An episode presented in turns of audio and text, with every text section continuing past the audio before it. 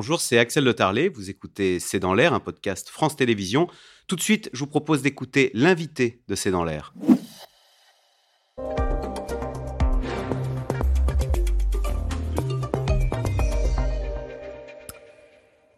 Philippe Aguillon, bonsoir. Vous êtes euh, économiste, professeur au Collège de France et à l'INSEAD. Alors, vous étiez plutôt favorable à cette réforme des retraites. Comment expliquer que les Français soient à ce point opposés Ce qui suscite d'ailleurs, je ne sais pas si vous avez vu l'article du Parisien ce matin, ce qui suscite euh, l'étonnement de nos voisins européens. Euh, la presse étrangère se moque, dit-on, des French Manifs. Oui, alors d'abord, je pense que cette réforme était justifiée parce que d'abord, le système n'était pas en équilibre. Donc il y avait un déficit structurel du système de retraite.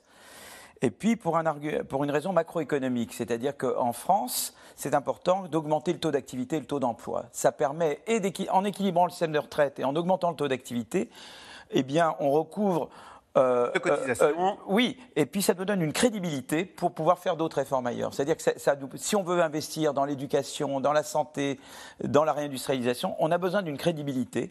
Et c'est évident que, eh bien, équilibrer notre système de retraite et travailler un peu plus, c'est important pour ça. Et alors ça, pourquoi ça ne passe pas? Alors, alors, ça ne passe pas, je pense, parce que, en fait, moi, j'étais favorable euh, disons, aux 63 ans. Je pensais qu'il fallait aller à 63 ans, en tout cas pour, au début. Et, euh, je, combiner, disons, une accélération de Touraine, comme c'est en train d'être fait, et 63 ans.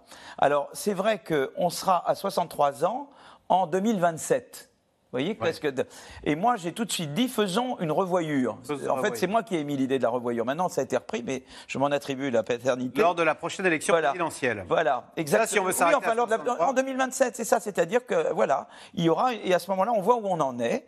Et à ce moment-là, avec toujours l'engagement d'un équilibre en 2030, on verra, étant donné la situation, étant donné peut-être différents instruments qui peut-être n'ont pas été considérés jusqu'à présent, comment, et partant de là où on sera en 2027, on arrive à l'équilibre en 2030. Voilà. Et moi, je pense que là, du coup, on ne brandissait pas autant l'épouvantail du 64 ans, et on, disait, voilà, on sera en 63 ans en 2027 avec revoyure.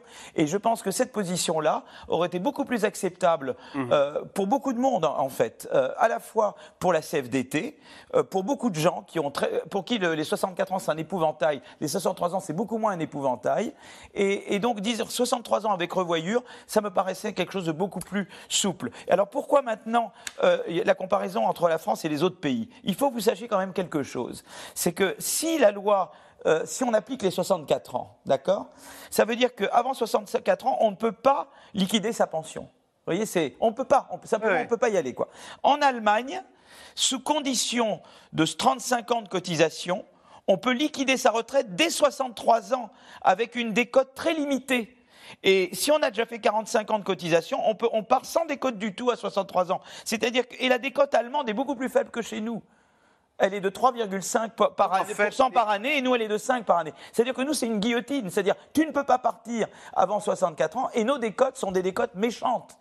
dans les autres pays, les décotes sont plus gentilles. Voilà. et tu peux partir. Donc, c'est ça que les gens ne voient pas. Comparaison n'est pas toujours raison. Quand on compare avec l'Allemagne et d'autres pays, on ne se rend pas compte qu'en fait, et on peut regarder la Suède également, les décotes sont beaucoup plus faibles que chez nous. Philippe Aguillon, ce qui est intéressant à l'occasion de ce débat sur les retraites, c'est qu'on parle beaucoup du rapport des Français au travail. Et on a l'impression que les Français, qui est un peuple travailleur, on a l'impression que bah, le travail est moins central dans notre vie. Je cite cette euh, enquête IFOP pour euh, la Fondation Jean Jaurès.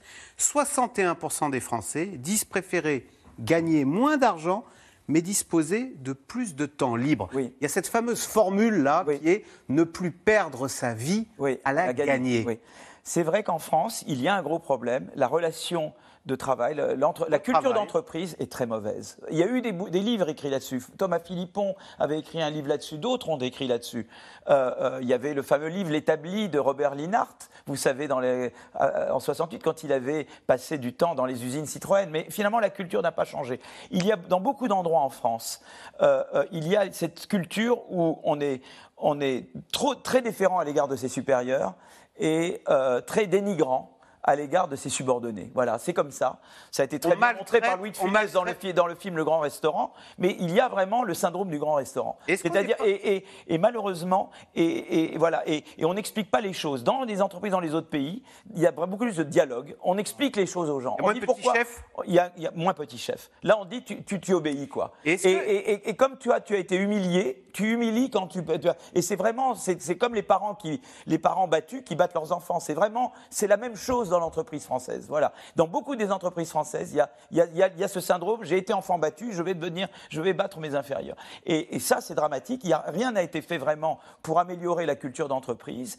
Et euh, euh, donc, il y, a, des salaires insuffisants. Il y a un dialogue social insuffisant dans l'entreprise. En Allemagne, l'employé est respecté. Il y a un vrai dialogue social et il y a une culture d'entreprise qui est très différente de chez nous. Je pense que ça, c'est un gros problème auquel on doit remédier. Est-ce qu'il n'y a pas un peu de, euh, sclérose dans le management? Je voudrais juste faire écouter euh, François Bayrou, dimanche dernier sur France Inter, qui justement euh, s'interrogeait sur le fait que pour 61% des Français hein, disent j'ai hâte d'être à la retraite. François Bayrou a son explication, on l'écoute.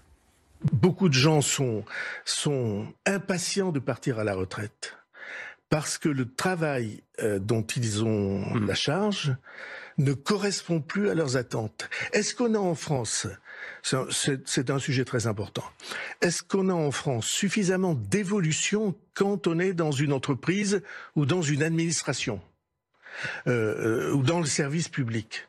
Ou bien est-ce qu'à la fin ça devient tellement routinier que ça devient pesant et que le seul horizon pour échapper à cette usure-là, c'est la retraite? Voilà il a raison. il a totalement raison. Il a totalement raison. C'est un homme de bon sens. C'est pour ça que les jeunes ne veulent plus, d'ailleurs, veulent moins, cherchent moins le CDI et disent moi je veux être maintenant être mon propre patron, être bah, freelance, qui nous paraissait à nous. On ne vous dit jamais en France, on vous dit jamais que c'est bien. On vous dit que c'est pas bien. Vous voyez ce que je veux dire? Dans les endroits, on vous dit mais c'est bien ce que tu as fait et on va te promouvoir, on va te pousser. En France, on te dit jamais que c'est bien. On te dit simplement que c'est pas bien. Tu vois? Et on ne te donne pas de perspective, on ne te donne pas l'autonomie, on te donne, on te, voilà, c'est tout. Il n'y a pas une dignité au travail, quoi. et c'est vraiment un grand problème. Les managers sont pas formés euh, à ça, quoi. Et, et, ça se reproduit parce que, comme je disais tout à l'heure, quand soi-même on a été humilié, on n'a appris qu'à humilier les autres. Voilà. Et, ça, c'est un énorme, c'est un énorme problème. cette question n'a pas été du tout. Et c'est ça, Comme l'emploi des seniors, c'est une autre question auquel c'est vrai que ça, ce, projet de loi euh, euh, manque énormément puisqu'il n'y a rien de contraignant sur les entreprises pour qu'elles gardent leurs seniors. Absolument rien. Euh, Alors on dit si on repousse l'âge de la retraite, l'index c'est une rigolade. ces salariés qu'on maltraite, dites-vous, sauf que maintenant ils voient qu'on manque de main d'œuvre dans tous les secteurs. Oui. Euh, est-ce que du coup le rapport de force ne s'est pas inversé et euh, du coup euh, les patrons vont devoir apprendre à être aimables Je que ça serait une bonne sinon... Je pense que ça serait bien. Je pense que ça serait bien. Et je pense qu'une des manières aussi de faire, c'est de développer la représentation des employés dans l'entreprise. Je pense que les employés. Comme en Allemagne, avoir des salariés dans les conseils d'administration. Ah, moi je pense que c'est très important parce que si on ne fait pas ça, il ne se passera jamais rien.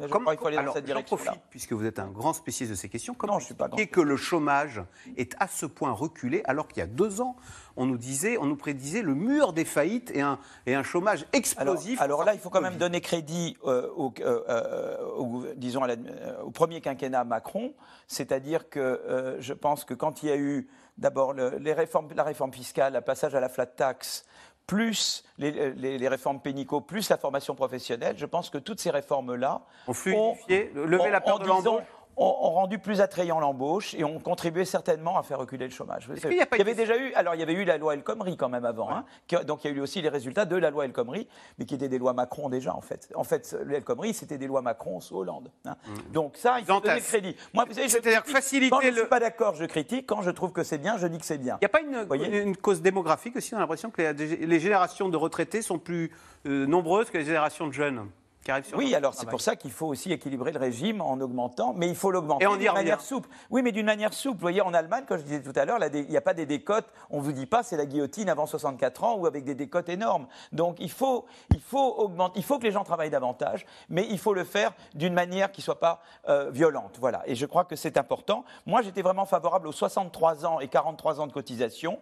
Euh, je pense que c'était un bon compromis euh, avec revoyure en 2027 pour arriver à l'équilibre en 2030. 1930. Et je pense que et le, problème, c'est que pour le moment, euh, le gouvernement est sourd. Euh, euh, tous les partis politiques proposent ça, et le gouvernement, pour le moment, se, montre psychorigide. Il faut, il faut sortir de cette psychorigidité. Philippe Aguillon, professeur, eh, il faut rendre l'antenne, mais merci beaucoup, c'était très clair, professeur au Collège de France et à l'INSEAD. Vous restez avec nous, c'est dans l'air, tout de suite revient sur le voyage d'Ursula von der Leyen demain à Alors que en Russie, Vladimir Poutine célèbre les 80 ans de la victoire de Stalingrad. C'est dans l'air qui est intitulé Poutine célèbre Staline et s'en inspire avec un point d'interrogation. Merci d'avoir écouté C'est dans l'air. Comme vous le savez, vous pouvez désormais écouter l'intégrale, mais aussi l'invité ou vos questions à nos experts. Tous ces podcasts sont disponibles gratuitement sur toutes les plateformes de streaming audio. Et pour le replay vidéo, c'est sur France.tv, bien évidemment. À bientôt.